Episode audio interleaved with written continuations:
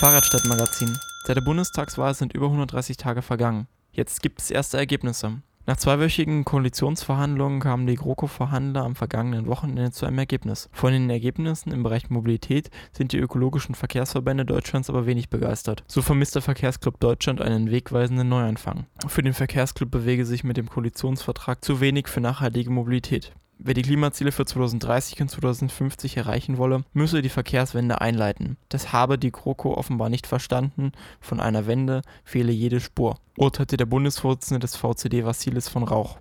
Auch der Allgemeine Deutsche Fahrradclub kritisierte die Pläne der neuen GroKo. Das schwache Bekenntnis, die Bundesmittel für den Radwegebau als Testlauf zu fördern, sei eine Frechheit, kommentierte der Bundesgeschäftsführer des ADFC Burkhard Stork die Ergebnisse. Deutschland habe beim Radverkehr einen Infrastrukturrückstand von 30 bis 40 Jahren aufzuholen. Um das zu realisieren, würden nicht mal die 200 Millionen Euro ausreichen, die der Bund im Zuge des Dieselgipfels in Aussicht gestellt hat. Der ADFC fordert daher, die Bundesmittel für den Ausbau von Radinfrastruktur auf mindestens 800 Millionen Euro zu erhöhen.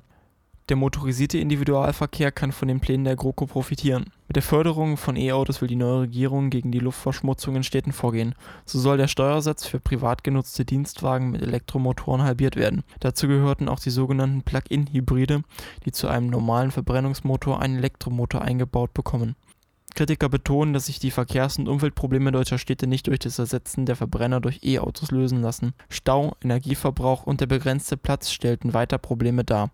Der VCD ist der Meinung, dass eine Bepreisung des CO2-Ausstoßes von Diesel und Benzinern dem Elektroauto mehr helfen würde. Die nachhaltige Mobilität konnte hingegen nur kleine Erfolge verbuchen. Vor Abschluss der Verhandlungen befürchteten Kritiker, dass die neue Große Koalition die Luftverkehrssteuer abschaffen würde. Sie ist die einzige Steuer, die für Flüge ins Ausland fällig wird. Ihre Abschaffung hätte den bereits schon billigen und umweltschädlichen Luftverkehr weiter bestärkt.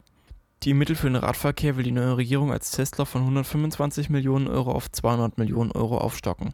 Der nationale Radverkehrsplan, der 2020 ausläuft, soll fortgeschrieben werden. Die Bahn profitiert unter den umweltfreundlichen Verkehrsträgern am meisten vom neuen Koalitionsvertrag, denn die GroKo hat die drei Kernforderungen der großen Bahnverbände aufgenommen. So soll die Schienenmaut gesenkt werden, der Deutschlandtakt eingeführt und Innovationsprojekte gefördert werden. Die endgültige Entscheidung über die kommende Regierung fällen aber die SPD-Mitglieder, die per Mitgliedervotum entscheiden dürfen, ob ihre Partei das Bündnis mit der Union eingehen soll.